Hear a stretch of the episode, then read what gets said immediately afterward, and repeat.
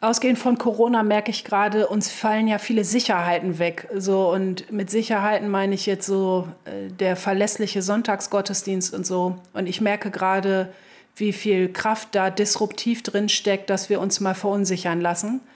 Einerseits, damit wir strukturell neu entwickeln, aber dass wir andererseits auch noch mal neu gucken, welche Sicherheit wir in Gott haben. Also ganz theologisch und ganz fromm und geistlich gesprochen. Und somit ähm, ich glaube, eine Veränderung würde ich mir wünschen, dass wir uns in diese Unsicherheit reinwagen. Für eine Kirche, die Zukunft gestaltet. Erkunden, was sich heute schon bewegt.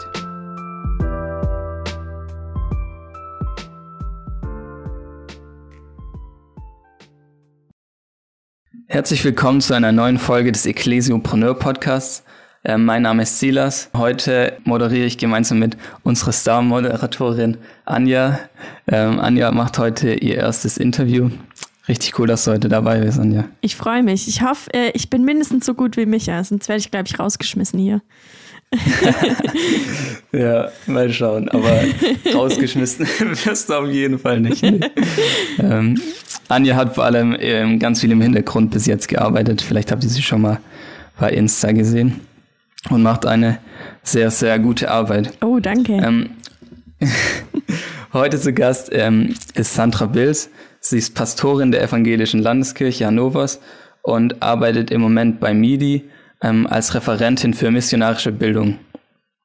Und 2019 hat sie die Abschlusspredigt beim Kirchentag gehalten. Hallo Sandra, schön, dass du da bist. Hallo ihr beiden, vielen Dank für die Einladung. Ich freue mich dabei zu sein. Ja, voll cool, dass du da bist. Ähm, ja, ich habe schon gesagt, dass du ähm, Pastorin bist und im Moment arbeitest du bei MIDI. Das ist jetzt so eine ähm, ähm, Abkürzung, wie so viele Abkürzungen in der kirchlichen äh, Szene, mit denen man erstmal nicht so viel anfangen kann.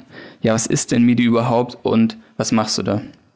Ja, ich glaube, mit äh, MIDI als Wort können die meisten nichts anfangen, aber ich finde, wir haben schon mal im Voraus alle Preise gewonnen, weil wir, weil wir wirklich der längste Name sind für eine Arbeitsstelle in Deutschland, glaube ich. Also MIDI ist nur die Abkürzung. Und ausführlich heißt das Evangelische Arbeitsstelle für missionarische Kirchenentwicklung und diakonische Profilbildung. Und so lang wie es ist, so cool ist es auch, weil wie das äh, schon anklingt, da kommen zwei ganz wichtige Sachen zusammen, nämlich einerseits äh, missionarische Kirchenentwicklung, also ganz viele Leute, Expertise äh, im Feld von Kirchenentwicklung, die äh, zusammenhängt mit Regionalisierung, Strukturentwicklung, Kirche auf dem Land, neue Formen von Kirche und so weiter.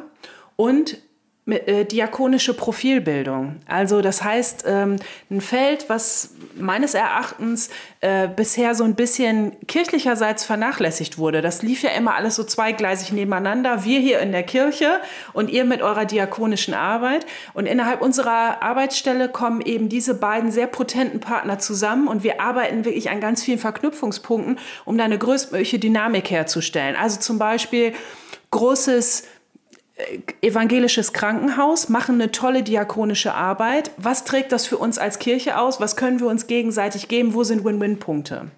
Und innerhalb von MIDI kommen eben diese beiden Themen zusammen und wir arbeiten eben mit einem großen Team an äh, Expertinnen und Experten an diesen Themen und unterstützen äh, in der ganzen Fläche in Deutschland dazu. Ja, das ist richtig spannend und ich finde es auch mega gut, dass es ähm, mittlerweile so eine ähm, Arbeitsstelle gibt. Wir hatten auch schon ähm, die Birgit Dirks schon von MIDI auch da. Die hat auch schon mal die Arbeit von MIDI auch vorgestellt und was sie da macht. Und ja, was ist denn deine ähm, genaue Arbeitsbeschreibung ähm, oder was machst du genau bei MIDI? Also du bist ja ähm, Referentin für missionarische Bildung, aber was kann man sich darunter vorstellen, was du da machst? Genau, also wir haben halt äh, ein Feld, das nennt sich missionarische Bildung. Ähm, es gibt ja in vielen Institutionen auch so reine Bildungsveranstaltungen. Bei uns ist das eben sehr stark pointiert auf missionarische Bildung. In meinem Fall heißt das zum Beispiel die ganze Arbeit an Glaubenskursen. Ähm, es gab da ja in den letzten 20 Jahren sehr viele Aufbrüche. Es gab auch so Peakpunkte, wo man merkte, da war das Thema Glaubenskurse nochmal sehr, sehr präsent. Mittlerweile hat das Interesse wieder so ein bisschen abgenommen. Äh, und wir gucken jetzt eben, wie kann man äh, Glaubenskurse auch in Zukunft äh, als Bildungsangebot für Leute interessant machen meine Arbeitsthese dazu ist ja auch, äh, als erstes dürften die dann nicht mehr Glaubenskurse heißen, weil das ist schon, schon das Erste, was die Leute davon abhält. Und das Zweite, was so ein bisschen in diesen äh, theologische oder missionarische Bildungsding reinfällt, äh, ist halt die ganz, sind die ganzen Fragen von ähm, Kommunikation des Evangeliums, eben auch ganz praktisch. Also jetzt gerade zurückliegend hatten wir zum Beispiel eine Fachtagung Evangelisation, ähm, die wir von MIDI veranstaltet haben. Das ist mittlerweile schon so eine Traditionsveranstaltung, findet einmal jährlich statt und immer auf der Veranstaltung selbst wird auch geguckt, wo wollen wir uns nächstes Jahr mit auseinandersetzen. Das sind immer Themen rund um Evangelisation Evangelisation. Ähm, und das ist dann eben auch in meinem Arbeitsgebiet. Und somit habe ich äh, innerhalb dieser Fachtagung jetzt mit 300 Teilnehmerinnen und Teilnehmern online so eine Zoom-Konferenz gehabt mit ganz viel äh, Praxiserfahrungsleuten, die ganz viele Workshops angeboten haben, eben auch großen Vorträgen und so. Und sowas zu organisieren mit einem tollen Vorbereitungsteam und so, das gehört unter anderem dann auch zu meinen Aufgabenbereichen. Ja, ich habe auch bisschen davon mitbekommen. Also ich habe nicht selber teilgenommen, ähm, aber äh, mein Vater hat selber daran teilgenommen und hat mir dann immer ein bisschen äh, berichtet. Ähm, genau. Ja, ähm, du hast ja das Wort Mission auch schon ähm, in den Mund genommen und ähm, ich fände mal spannend auch von dir zu hören, was du da runter verstehst, auch wenn es jetzt schon in deinem Arbeitstitel vorhanden ist und in deinem Arbeitgeber. Ähm, also es ist ja oft ein missverstandener oder schwer zu begreifender Begriff. Und was verstehst du denn darunter und warum findest du, ähm, ist Mission wichtig?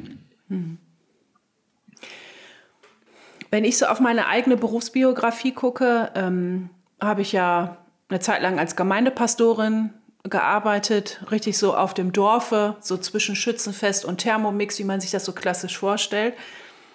Und ich habe während der Zeit für mich gemerkt, ähm, dass mich die Arbeit total erfüllt hat und dass ich auch, also ich stehe total hinter der christlichen Botschaft, ich stehe auch hinter meiner Institution äh, und mir hat der Job auch Spaß gemacht.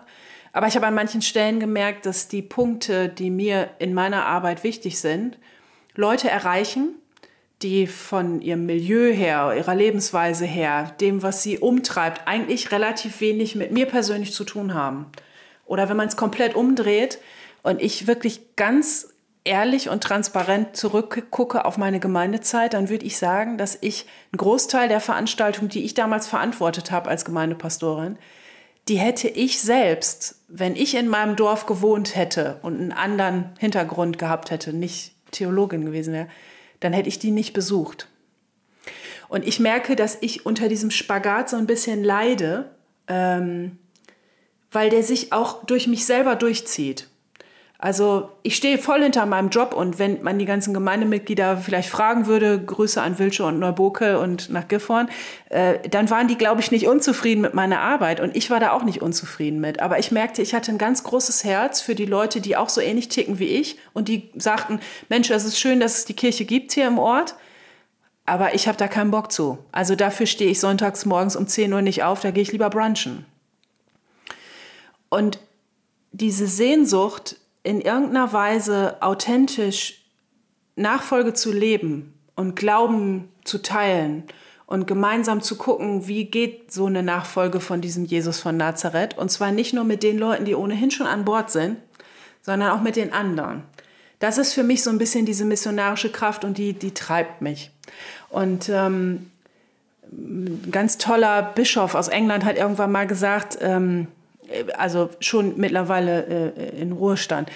Der hat gesagt, Kirche ist eigentlich die einzige Institution, ähm, die sich an die Leute richtet, die noch nicht, nicht die Mitglieder sind. Und diese Haltung fehlte mir immer so ein bisschen in so ganz klassischen Gemeindebezügen, weil wir sehr stark den Fokus haben auf die, die schon an Bord sind. Und nach meiner Gemeindezeit habe ich eigentlich danach bei allen Stationen immer weiterhin nur noch bei Institutionen gearbeitet, wo das Wort missionarisch im, im, im Titel war. Also missionarische Dienste in Hannover oder jetzt eben ähm, bei MIDI. Und für mich hat missionarisch, und deswegen fange ich so biografisch an, für mich ist das eine sehr, ein sehr persönliches Anliegen. Und zwar gar nicht so sehr mit so einer übergriffigen Holzhammer Überzeugungsmetaphorik, dass ich jetzt denke, ich hätte irgendeine Wahrheit, die ich den anderen irgendwie überhauen muss, sondern einfach, es gibt was in meinem Leben, das ähm, sehr stark ist, das eine große Dynamik ist und das mir sehr, sehr wichtig ist. Und ich habe einfach Lust, zum einen das zu teilen, aber zum anderen habe ich auch selber das Bedürfnis, einfach noch viel, viel mehr dazu zu lernen.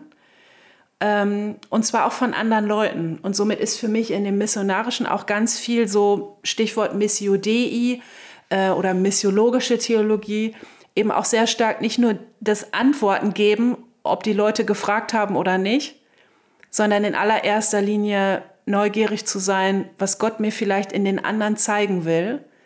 Ähm, weil Gott halt an allen Orten schon unterwegs ist und nicht nur da, wo ich hinkomme und wo ich dann in, in seinem Sinne irgendwas missionieren muss, sondern eher, wenn ich davon ausgehe, dass Gott überall schon wirkt in unserer Welt, dann darf ich ganz neugierig sein, was er überall schon so macht. Und da steckt für mich eben auch viel Missionarisches drin. Ja, und das versuchst du ja jetzt auch ähm, dran zu arbeiten, dass das noch mehr ähm, publik wird, auch in der Kirchenlandschaft in Deutschland. Und ähm, ja, was versuchst du denn da in deiner Rolle als Bildungsreferentin jetzt bei MIDI und dann davor bei deinen anderen Stationen?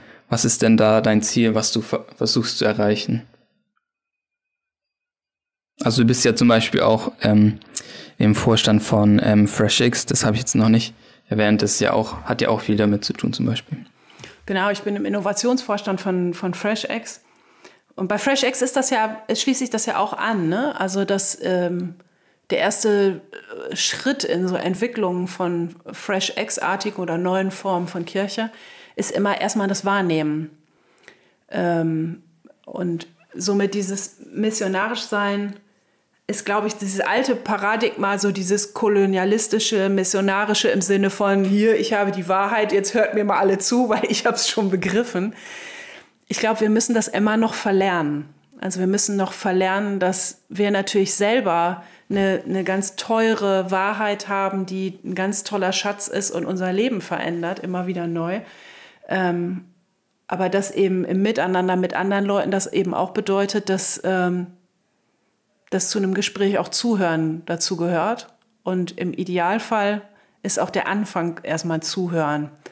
Und somit ist ein ganz großer Teil meiner Arbeit neben der wirklich inhaltlichen Arbeit, und da habe ich ja gerade schon so ein paar Beispiele genannt, so eine Art, ich nenne es mal Haltungsschule, dass wir an manchen Stellen uns auch Neugier gönnen und in Interesse, so im Sinne von diesem lateinischen Interesse, einfach sich mal dazwischen schmeißen und dazwischen sein und eben nicht nur immer wieder in so kirchlichen Bezügen und das immer Gleiche oder so, sondern sich auch wirklich mal da mit Feldern auseinandersetzen, wo vielleicht Kirche sonst nicht so wahrgenommen wird, wo aber Gott natürlich schon ist und da Brückenbauer zu sein, Übersetzerin zu sein, so.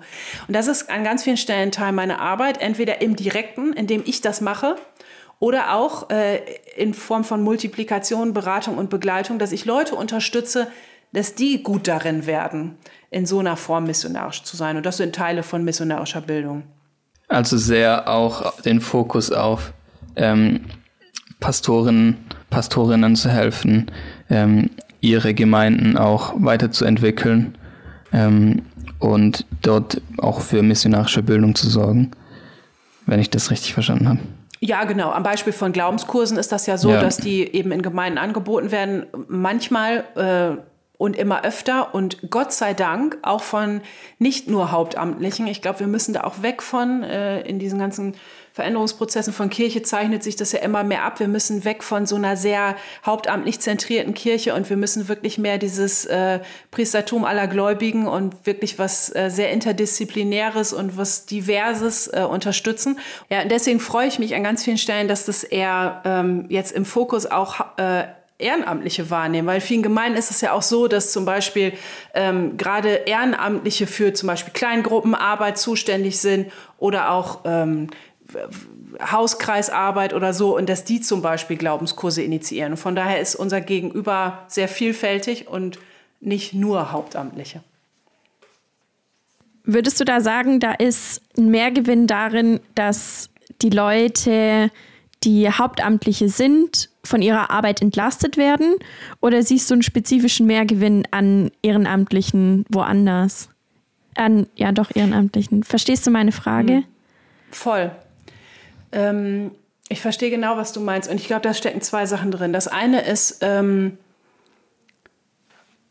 innerhalb unserer, unseres kirchlichen Agierens kommen im Moment immer mehr Aufgaben dazu. Und an ganz vielen Stellen müssen wir uns auch immer weiter verändern und so. Und die, die, die Workload und die Arbeitsbelastung und Arbeitsverdichtung wird immer mehr.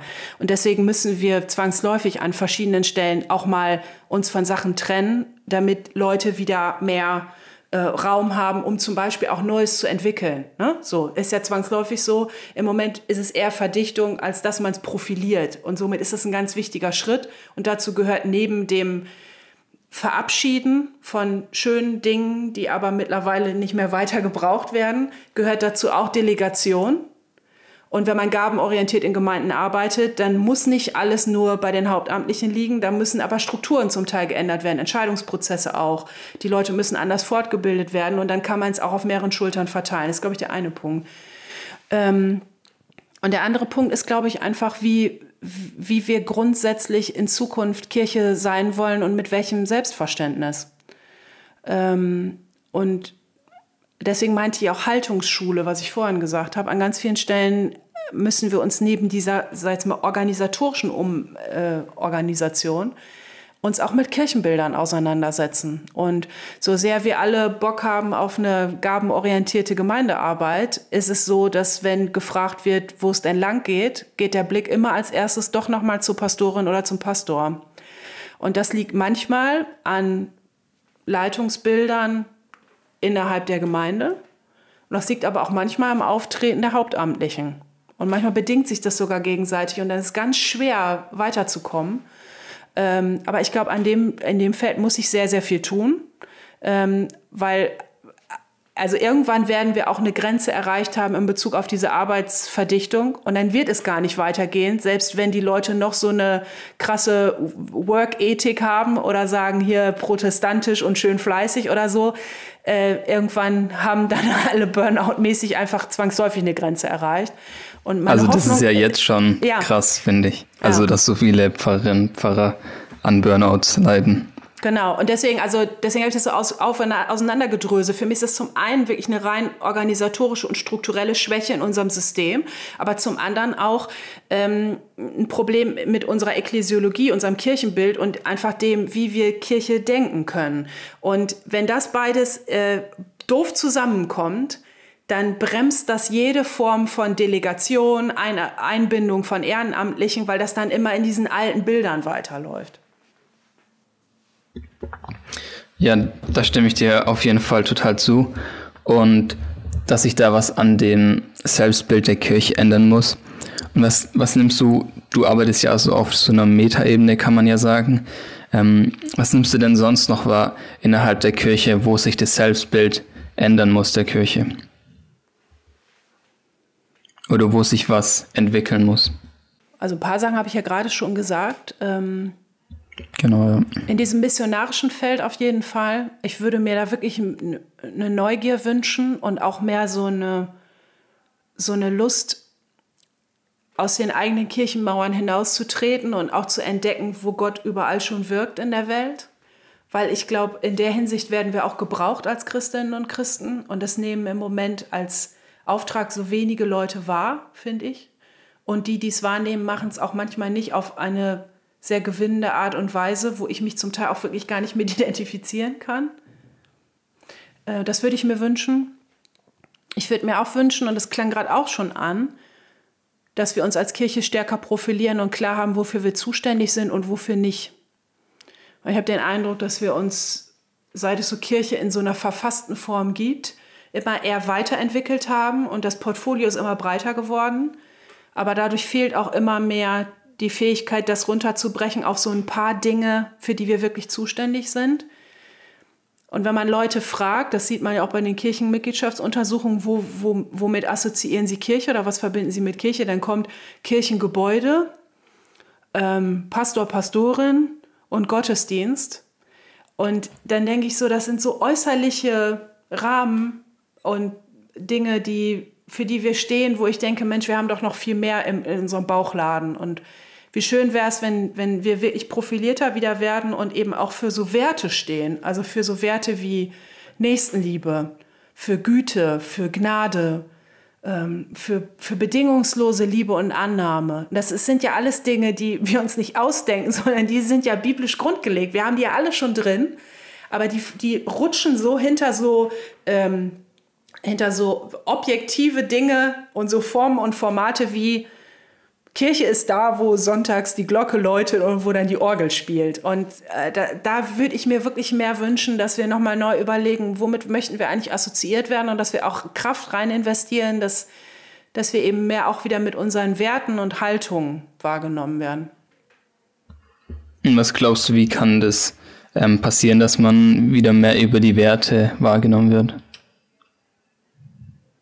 Also weil es ja ähm, was Einfaches über ähm, Gebäude und über Fahrpersonen wahrgenommen zu werden, ist ja was ganz anderes, weil es ja so was Subjektives auch ist, äh, über Werte wahrgenommen zu werden.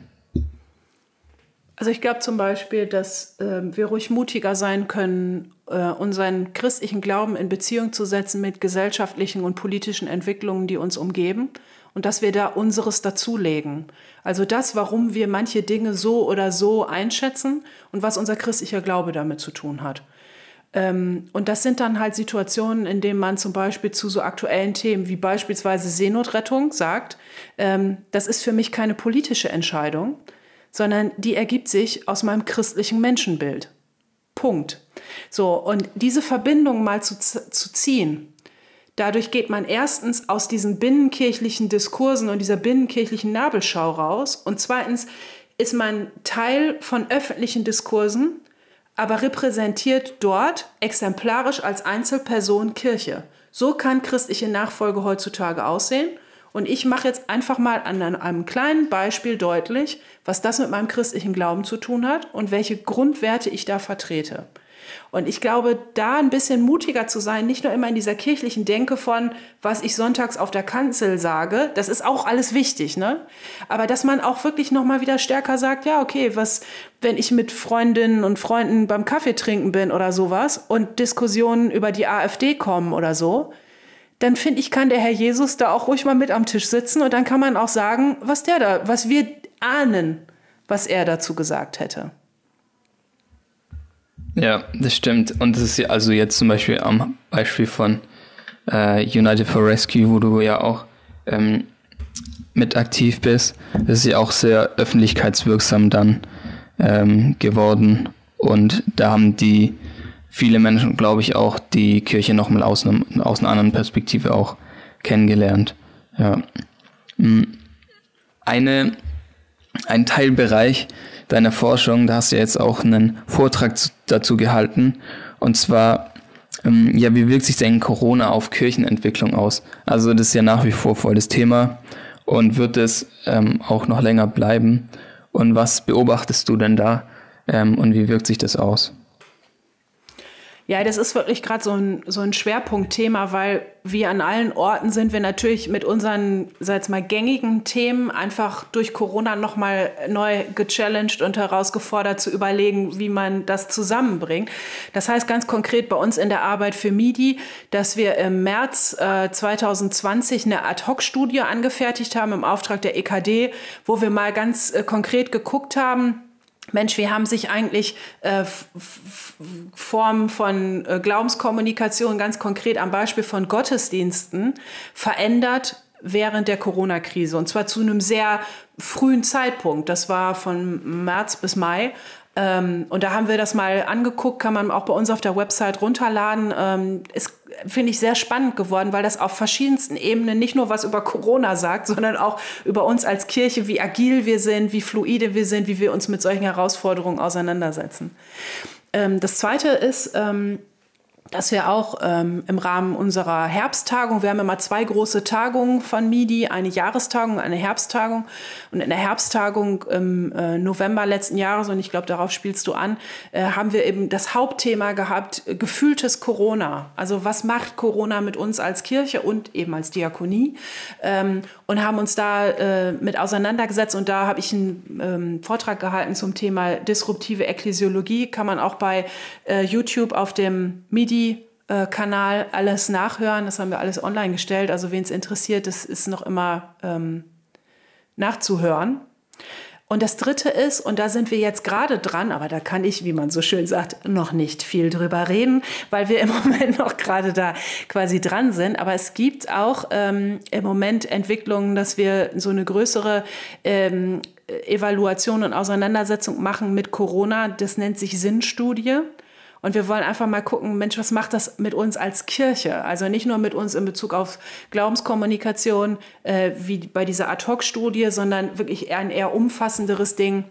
Und da eigentlich so eine Form von Meinungsforschung mit reinzubringen, also interdisziplinär auch mal in andere Schubladen reinzugreifen und zu gucken, Mensch, äh, wie nehmen Leute Kirche innerhalb von Corona wahr? Was macht Kirche innerhalb von Corona?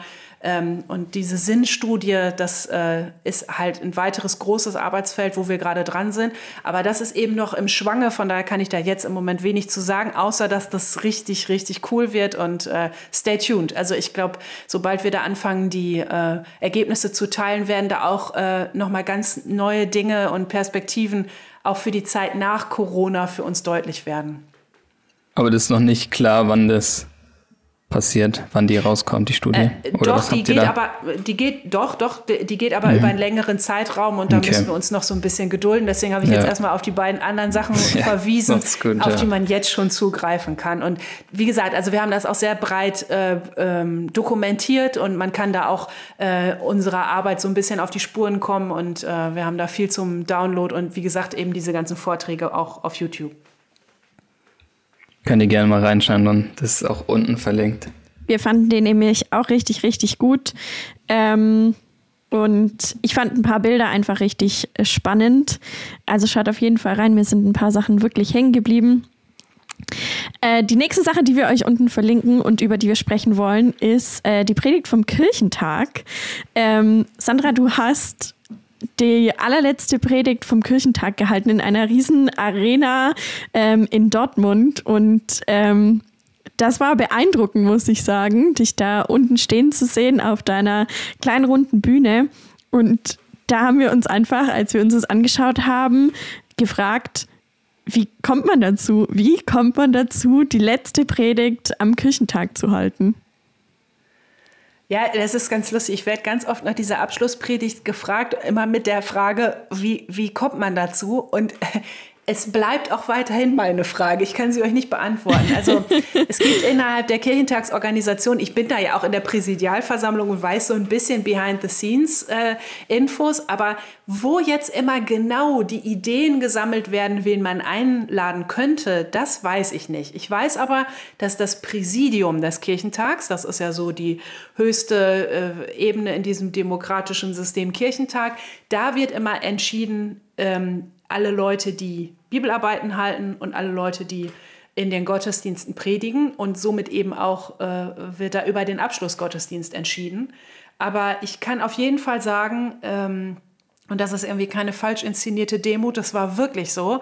Äh, als ich angerufen wurde und gefragt wurde, ob ich das machen möchte, äh, dachte ich natürlich total, das sei ein Scherz. Weil, also ich hatte ungefähr mit allem gerechnet, aber nicht damit. Das ist äh, witzig. Aber ich muss sagen, manchmal weiß ich auch nicht, wie wir an unsere ganzen Interviewgäste kommen und woher Silas die immer kennt. Also ähm, da ist auch sehr viel im Hintergrund, was abläuft, was ich euch auch gar nicht genau erklären kann.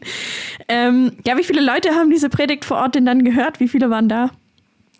Ja, das war ja damals, viele haben das ja vielleicht irgendwie mitgekriegt. Also in dieses Stadion passen 70.000 Leute. Ähm, und Kirchentag ist ja auch so ein bisschen Spiegelbild der, der restlichen Kirche. Ähm, wir haben so sinkende Teilnehmerzahlen bei den letzten Abschlussgottesdiensten. Das merkt man so von der Tendenz her. Und wir waren dann aber doch erstaunt, äh, dass es echt deutlich weniger waren, als wir dachten. Also wenn in so ein Stadion 70.000 passen, dachten wir, Mensch, da kommen dann auch 70.000.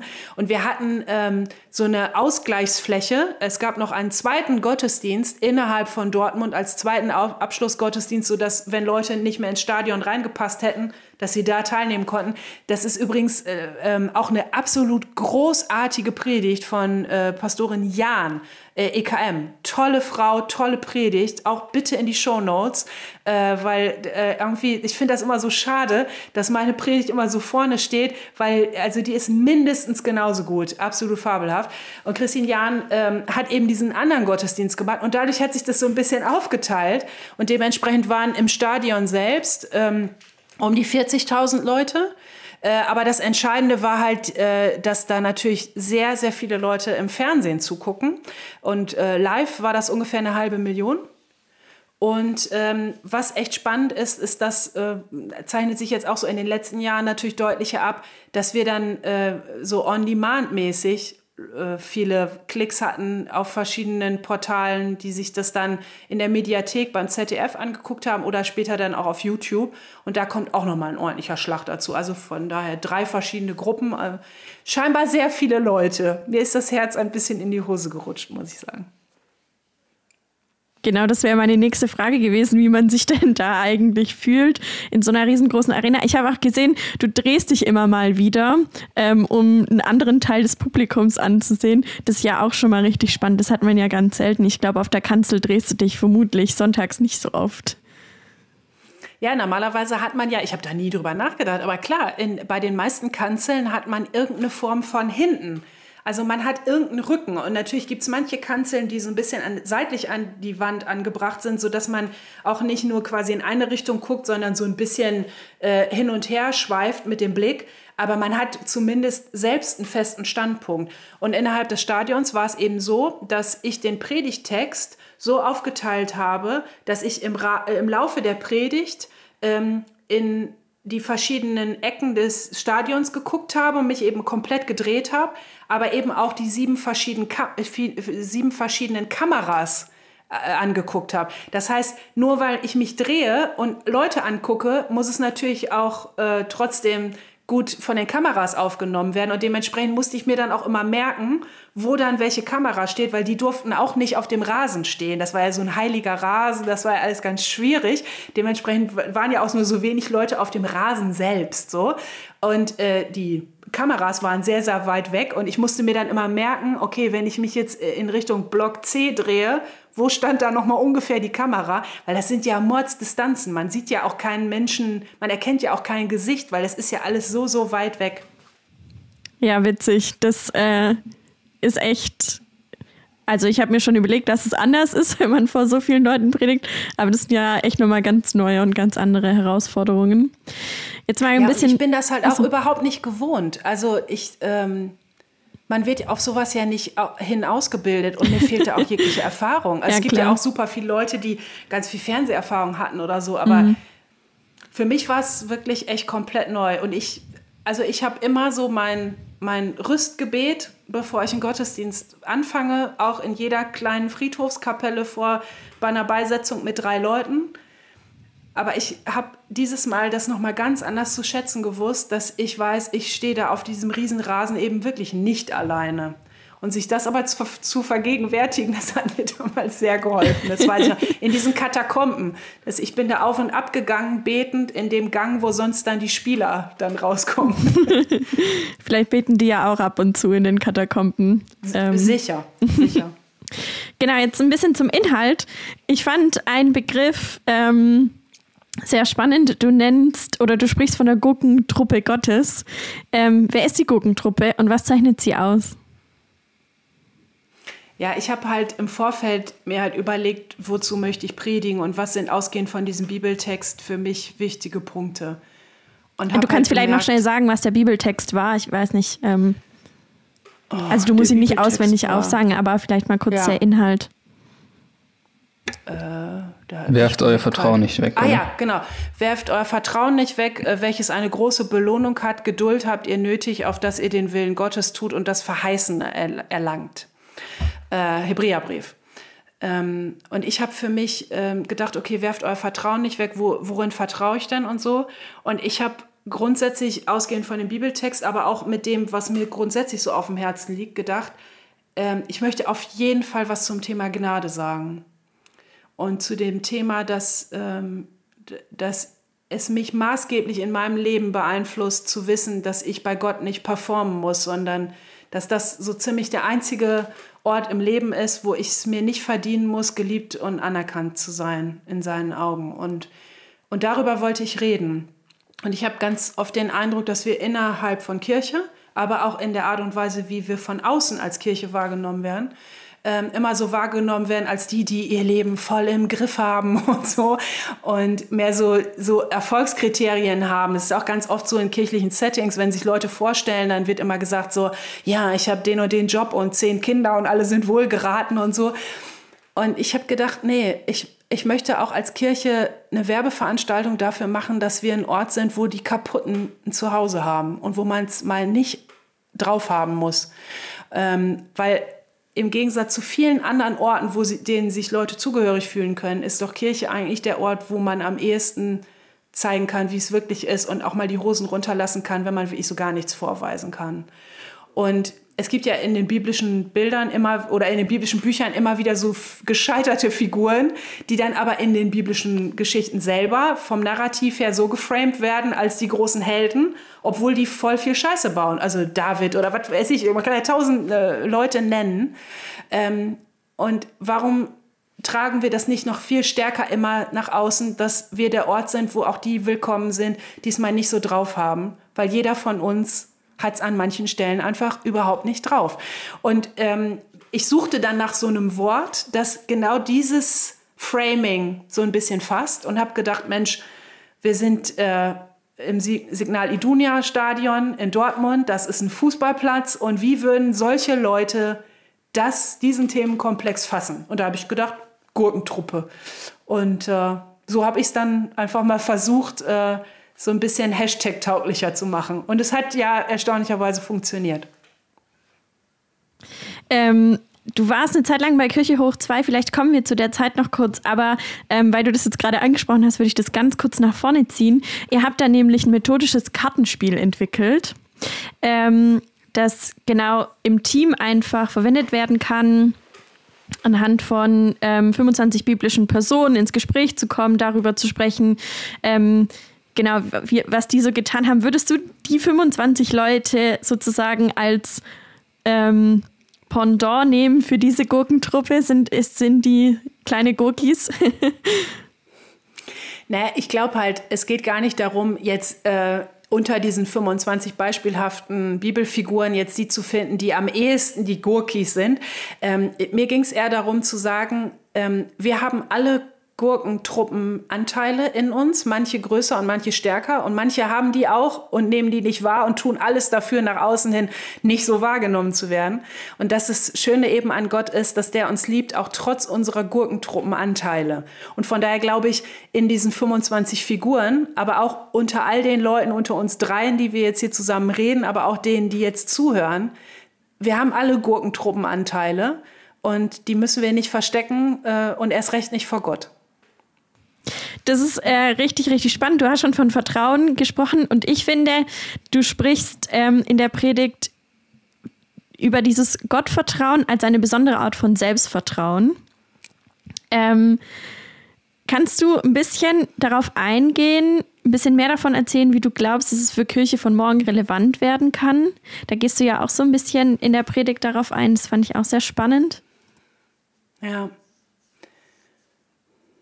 also an ganz vielen Stellen liest man ja in der Bibel, dass Gott dieses Vertrauen in uns setzt und dass Gott diese Liebe zu uns hat und dass Gott eben auch gnädig ist, äh, trotz und obwohl all dieser Punkte, die aus unserer Sicht dem vielleicht im Wege stehen, aber dass äh, Gottes Logik da eine andere ist. Und ich merke an ganz vielen Stellen in meinem Alltag, wo ich selber so mit mir hader und wo ich mich selber schwierig und klein und dumm fühle und ähm, dass, dass es mir da gut tut, diese Form von Zuspruch zum Beispiel aus der biblischen Botschaft zu kriegen. Aber nur wenn ich jetzt mit meiner kleinen Bibel zu Hause sitze und mir das ab und an durchlese, werft euer Vertrauen nicht weg. Ähm, das hat ja nur so ein sehr vom Empowerment und von der Ermutigung so einen sehr begrenzten Rahmen. Und ich merke, dass ich so sehr ich oft an meiner Kirche hadere, nichtsdestotrotz für solche Sachen unter anderem diese Gemeinschaft der Heiligen brauche. Da brauche ich andere Leute, die eben auch diesem Jesus von Nazareth nachfolgen, die mir das auf ihre, auf ihre Art und Weise und auch zum Teil anhand ihres Lebens durchbuchstabieren, was das für sie heißt. Und das ermutigt mich wiederum, dann vielleicht meine Erfahrungen auch zu teilen. Und somit hängt für mich an diesem Gnade erfahren, durchbuchstabieren und auch darauf angewiesen zu sein, das hängt für mich sehr eng damit zusammen, wie eine Kirche der Zukunft aussehen muss, die eben genau diese Botschaft teilt und auch erlebbar macht. Und das ist unter anderem einer der Punkte, die mich massiv und maßgeblich nach wie vor motivieren, Teil von Kirche zu sein, kann ich wirklich sagen. Weil das, wenn ich de den Teil nicht hätte, dann, dann wüsste ich nicht, wie mein Leben wäre. Also ähm, an der Stelle da so auf Gott angewiesen zu sein und auf seinen Zuspruch, dafür brauche ich halt andere Leute, die mir das zusagen. Und dafür brauche ich Kirche dann ist es eher so ein kollektives Selbstvertrauen, also quasi auf alle Schultern, sodass, wenn es bei einem mal hackt, der andere ähm, nachfüllt im Tank. Ganz genau. Und eben auch, dass man durch das, wie die Leute äh, mit einem dieses Vertrauen teilen, eben auch immer so die Stimme Gottes so ein bisschen raushören kann, aber eben in ganz vielen verschiedenen Dialekten sozusagen. Und das finde ich macht es ja auch spannend, einfach da Gott nochmal neu zu entdecken und auch die Art und Weise, wie mit, er mit anderen Leuten unterwegs ist, auch vielleicht ganz unterschiedliche Arten und Weisen. Ich glaube, das macht vor allen Dingen auch Leute wirklich frei, mal in die Richtung zu gehen, die sie sich erträumen. Also wenn man mir jeden Tag sagt, ich mache die Dinge sehr gut und ähm, dann traue ich mich vielleicht neue Wege zu gehen, weil ich tatsächlich glaube, dass ich das gut mache und sonst eher verunsichert bin und mich gar nicht trauen würde, voranzuschreiten. Ich glaube, das ist auch richtig wichtig, wenn es wirklich darum gehen soll, dass wir Kirche vorantreiben, dass wir uns gegenseitig Mut zu sprechen, damit der andere sich überhaupt mal was traut, was anderes zu machen. Ganz genau. Ganz genau. Und ich sehe da drin auch wirklich die Dynamik und die Power, die die christliche Botschaft, aber auch unser Miteinander hat. Voll. Stimme ich dir ja. total zu, Anja. Genau, ähm, jetzt nochmal eine ganz andere Sache. Ich war auf deiner Website unterwegs und ähm, war da bei ein paar Reitern unterwegs und genau, habe dann gesehen, du hast eine Sommelier-Ausbildung gemacht und da musste ich ganz breit grinsen, weil ich das großartig fand. Das passt ja sehr gut zum Abendmahlswein. Ähm, und da habe ich mich gefragt, ob du, wenn man Abendmahl feiert und man tatsächlich in den Genuss kommt, Wein zu kriegen anstatt Traubensaft, ob du da so den genießen kannst, ob du da so Abgangsnoten feststellst und ähm, ja, so mal ganz fest daran riechst oder wie das ist für dich oder ob Abendmahlswein dann immer, weil es aus dem Tetrapack-Ding kommt, ähm, ungenießbar ist für dich als Sommelier. Sehr gute Frage. Also ich glaube, zum einen ist es halt so, dass für mich Abendmahlswein neben dem Genuss eben noch eine andere Ebene hat und dementsprechend bin ich in dem Moment, wenn ich mit anderen Leuten Abendmahl feiere, glaube ich, auch sind bei mir andere Rezeptoren an als jetzt nur die professionellen Geschmacksrezeptoren. Und von daher, äh, äh, sozusagen theologisch schmeckt mir da jeder Wein gut. Äh, egal, ob der Traubensaft ist oder aus dem Tetrapack kommt. So. Ähm, und das Zweite ist, ich glaube, bei so Leuten, die in irgendeiner Weise Genussprofis sind, also man sagt ja auch zum Beispiel, fragt ja auch ganz oft professionelle Köche, Mensch, laden dich überhaupt noch Leute zum Essen ein, weil die dann doch wahrscheinlich total Angst haben, dass du das total zerlegst und sagst, oh, das schmeckt alles nicht, ich kenne das ja alles so gut oder so. Ähm, und ganz viele Köche, wenn ich jetzt so im Podcast Sachen gehört habe, die sagen dann immer, nee, äh, mir es dann auch nicht nur ums Essen, sondern um die Gemeinschaft, um gemeinsam zu essen und gemeinsam zu genießen. Und dann äh, zerlege ich jetzt auch nicht inhaltlich die Geschmäcker oder die Art und Weise, wie das zubereitet ist. Von daher, so würde ich auch an Abendmahlswein rangehen. Aber nichtsdestotrotz ist für mich diese Sommelier-Geschichte eine ganz spannende Erfahrung. Da schließe ich so ein bisschen der Bogen zum Anfang. Ähm, ich habe das damals angefangen, weil ich irgendwie gemerkt habe, dass mein Leben und meine Interessen so einen kleinen Radius nur haben. Und ich redete immer mit allen von irgendwie der Kirchenentwicklung, die über den Tellerrand schaut und merkte irgendwie, ich drehe mich selbst so im Kreis in dieser ganz kleinen Kirchenblase und ich wage mich selber nie in Felder raus, in denen ich mal lerne oder neu anfange oder auch mal richtig dumm bin. Und dann habe ich geguckt, Mensch, was interessiert mich dann und wo kann ich das mal üben? Und ich, ich bin halt einfach ein grundlethargischer Mensch, also Sport und solche Sachen sind es eher nicht. Und, danach, und ich bin schon immer Genussmensch gewesen und habe dann gedacht, Mensch, ich mache einfach so eine Sommelier-Ausbildung. Und das ähm, habe ich bei der Industrie- und Handelskammer gemacht und bei der äh, Deutschen Wein- und Sommelierschule. Also es ist richtig so ein Zertifikat. Ich habe so richtig so einen, so einen Meisterbrief sozusagen. Ähm, und da einfach in so einem Kreis zu sitzen, wo so nur Leute sitzen, die Jacques Weindepot leiten oder große Hotels oder Restaurants und die da für den Weinkeller zuständig sind. Und ich sitze als Theologin daneben und habe mal so überhaupt keine Ahnung. Und keiner kennt mich und keiner weiß, was ich sonst so mache. Und ich einfach mich mal neu in was reinarbeite und diese Leute kennenlerne, die Themen, diese Netzwerke.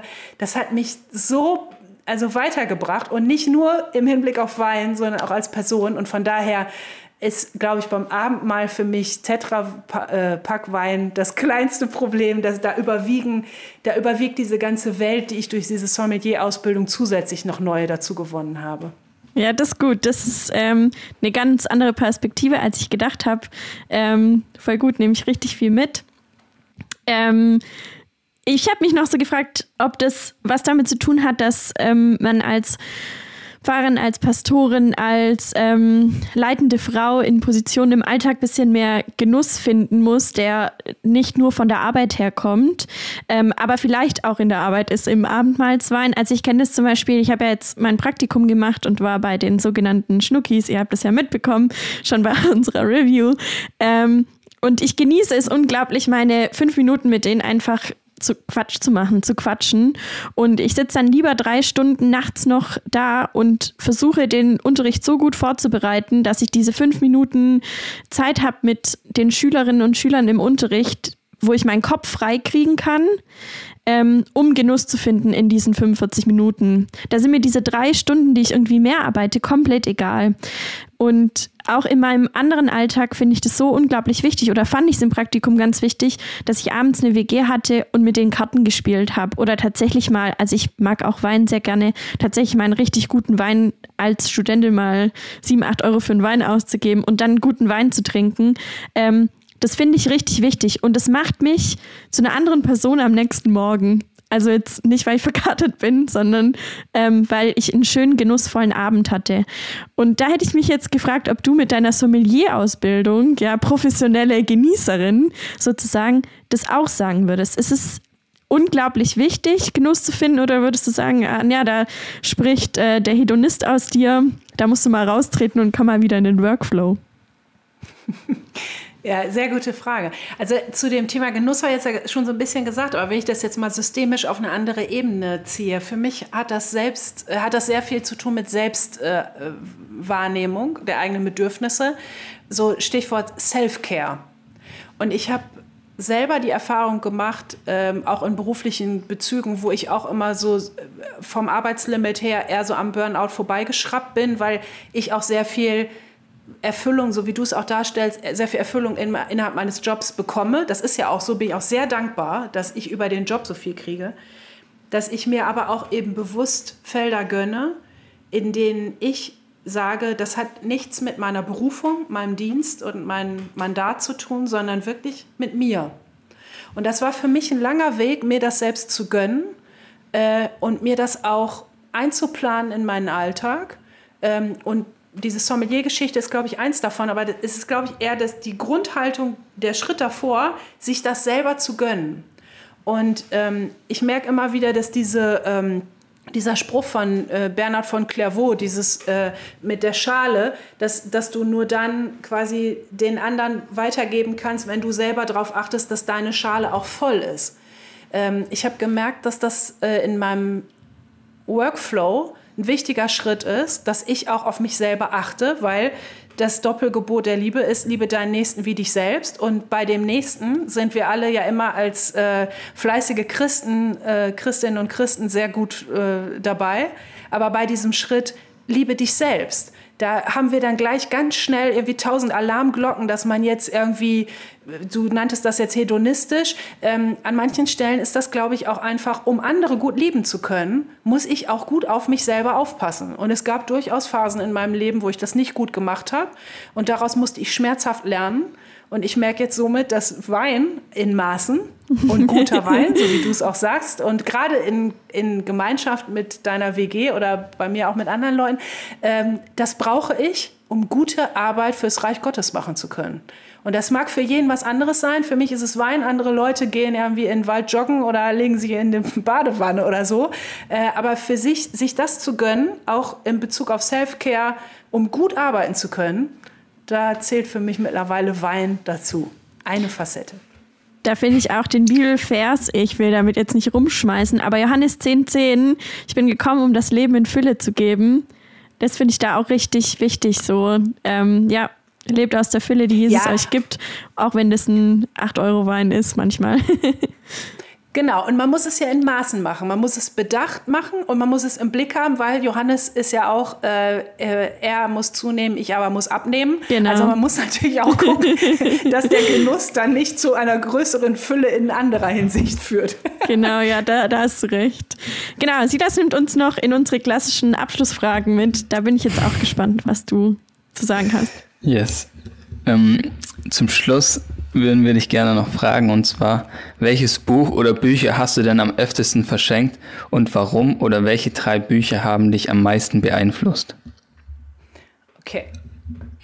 Und ich weiß ja, Bibel zählt nicht, ne? Das darf ich ja, ja schon mal nicht sagen. Ja. Weil ich glaube, ein bisschen wirklich, langweilig, wenn wir Ja, das es ist langweilig, aber ich glaube, es wirklich, Bibel habe ich, glaube ich, wirklich am meisten verschenkt. ähm, also ich sag mal als erstes, welches Buch ich am meisten verschenkt habe. Und das mag jetzt vielleicht manche wundern, aber ich glaube, zahlenmäßig stimmt das wirklich. Es gibt ein wunderbares äh, englischsprachiges, gibt es auch mittlerweile in deutscher Übersetzung, aber ich finde das Englische schöner, ähm, Vorlesebuch für Kinder. Äh, und das heißt Go the Fuck to Sleep. Go the Fuck to Sleep.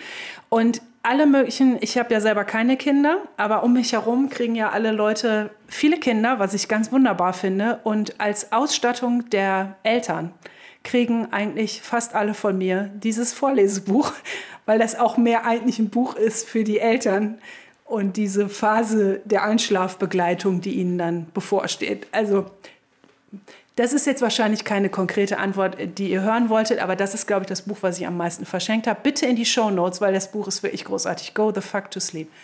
Ähm, Bücher, die ich ansonsten oft verschenkt oder empfohlen habe oder die mich beeinflusst haben, ähm, da möchte ich zwei nennen. Ähm, und das ist wirklich aus der Arbeit von Kirchhoch 2 und was mich nach wie vor sehr beeinflusst. Und äh, manches davon habe ich auch meiner katholischen Kollegin Maria Herrmann ähm, zu verdanken, weil wir da ja ganz viel wirklich so Hand in Hand entwickelt haben und ich auch wirklich äh, nach wie vor, also viel von ihr gelernt habe und nach wie vor viel lerne. Ähm, zum einen ähm, Starfish and Spider, also Seestern und Spinne. Ähm, das ist ein ganz tolles Buch, wo man nochmal neu lernt, wie Leitung funktioniert und das ist ein Buch, was überhaupt nichts mit Kirche zu tun hat oder nur sehr am Rande, äh, wo ich aber sagen würde, das müsste eigentlich zur Standardliteratur in allen Predigerseminaren hören, gehören, meiner Meinung nach. Und das andere, ähm, mittlerweile hat sich das ja schon ein bisschen stärker rumgesprochen, aber ich komme immer wieder in Settings, wo Leute das immer noch nicht gelesen haben und deswegen sage ich es an dieser Stelle auch nochmal. Äh, Simon Sinek, ähm, Start with Why. Frag immer erst warum. Ähm, und ich glaube, wir haben ja eingangs so ein bisschen darüber gesprochen, dass es vielleicht wichtig wäre, dass Kirche nochmal wieder profilierter ist, dass Kirche nochmal wieder stärker rausarbeitet, wofür sie eigentlich da ist, was so die Kernpunkte sind. Und wer daran arbeiten will, für den ist das das äh, tolle und richtige Buch. Frag immer erst, warum. Simon Sinek. Ja, der wurde schon öfters jetzt ähm, auch ähm, vorgeschlagen oder halt auch sein Vortrag, sein TED-Vortrag ja. Mhm. Was ist für dich der wichtigste Punkt, an dem die Kirche in Deutschland Veränderung braucht? Und was glaubst du, wie kann das passieren? Das ist jetzt eine subjektive Frage, also mhm. da darfst du äh, so antworten. Ausgehend von Corona merke ich gerade, uns fallen ja viele Sicherheiten weg. So, und mit Sicherheiten meine ich jetzt so äh, der verlässliche Sonntagsgottesdienst und so. Und ich merke gerade, wie viel Kraft da disruptiv drin steckt, dass wir uns mal verunsichern lassen. Einerseits, damit wir strukturell neu entwickeln, aber dass wir andererseits auch nochmal neu gucken, welche Sicherheit wir in Gott haben. Also ganz theologisch und ganz fromm und geistlich gesprochen. Und somit ähm, ich glaube, eine Veränderung würde ich mir wünschen, dass wir uns in diese Unsicherheit reinwagen. Corona zwingt uns gerade dazu, aber ich würde mir auch nach Corona, wie auch immer das nach Corona aussieht, wünschen, dass wir mutiger werden, uns diesen Unsicherheiten auch aussetzen, weil wir sind in einer immer komplexer werdenden Welt. Ähm, vieles ist nicht mehr steuerbar, auch nicht innerhalb von kirchlichen Strukturen. Und gerade als geistliche Menschen sollten wir erst recht wissen, dass manche Dinge nicht in unserer Hand liegen und dass das auch gar nicht so schlimm ist, dass wir manches nicht steuern können. Und ich glaube, da würde ich sowohl strukturell systemisch als auch geistlich die größte Chance sehen. Unsicherheit umarmen und mal gucken, was Gott draus macht. Ich glaube, der kann das besser als wir. Auf jeden Fall, ja. Hm. Gibt es noch etwas, auf das du am Ende hinweisen möchtest? Ja, das klang ja immer schon äh, an mehreren Stellen an, aber an der Stelle nutze ich den Werbespot äh, und Werbeslot. Ähm, ich bin Gründungsmitglied von United for Rescue. Wir sind eine tolle kleine Truppe äh, und haben den Traum gehabt, äh, so ein gesellschaftliches Bündnis zu initiieren. Und mittlerweile haben wir über 700 äh, Bündnispartnerorganisationen von Kindergärten und Kirchengemeinden hin zu großen Eiscreme- und Brauseherstellern und dem Deutschen Gewerkschaftsbund. Also eine ganz breite, breites Bündnis, was wirklich eine gesellschaftliche Mehrheit abbildet, die sagt, das, was da im Mittelmeer passiert, ist nicht okay und Menschen ertrinken zu lassen, entspricht nicht unserem christlichen Menschenbild. Und ähm, wir versuchen zum einen durch dieses gesellschaftliche Bündnis das darzustellen, dass, ähm, dass das nicht okay ist und wir versuchen zum anderen Geld zu sammeln und mit diesem Geld aktiv daran mitzuwirken, dass äh, nicht weiterhin Menschen im Mittelmeer ertrinken müssen. Und ähm, wenn ihr Lust habt, äh, das zu unterstützen, würde mich das sehr freuen. Ähm, und vielleicht kann ja die Website von United for Rescue in die Show Notes und schaut euch auch ruhig mal an die Geschichten von Leuten, ja. warum die da mitmachen und auch äh, was wir finanziell schon alles gefördert haben. Wir haben jetzt äh, mittlerweile sind wir dabei, das zweite Schiff zu schicken. Wir unterstützen auch an, viele verschiedene Seenotrettungsorganisationen. Darauf würde ich gerne am Ende hinweisen, euch das echt ans Herz legen und vor allen Dingen auch gerade hier als christlichen Podcast ähm, euch auch das fürs Gebet empfehlen, weil ich glaube, da ähm, das mal ins Gebet zu nehmen, ist, glaube ich, auch nicht schlecht. Ja, ist auf jeden Fall gut dafür zu beten. Ja. Ähm, also ja, schaut da gerne vorbei, auch auf Insta. Ähm, da seht ihr noch mehr Infos. Und wenn ihr äh, denkt, ihr wollt da was für spenden, spendet gerne was dafür. Ja, dann ähm, vielen, vielen Dank, Sandra. Vielen Dank für ähm, das Interview, für alles, was du geteilt hast. Und ja, wer noch mehr über Sandra ähm, erfahren will, kann auch gerne auf ihrem Blog vorbeischauen. Da findet ihr noch mehr Informationen oder auf Social Media. Ja, ich glaube, Vielen in Dank. den sozialen Medien unter Pastor Sandy sieht man noch ein bisschen genau. mehr, weil ich im Moment äh, die Website nicht so in dem Maße pflege, ja, okay, wie ich das, das gerne stimmt. würde. Also Pastor Sandy auf Instagram, Twitter äh, oder eben auch Facebook. Danke. Ja, vielen Dank dir. Danke. Vielen Dank für die Einladung. Das war absolut großartig.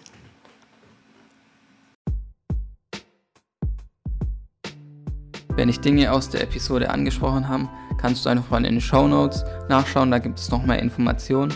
Ansonsten freuen wir uns, wenn du den Podcast bewertest oder bei Social Media teilst. Das würde uns sehr helfen. Wenn du Anregungen hast, schreib uns gerne auf Instagram. Ansonsten bis bald. Ciao.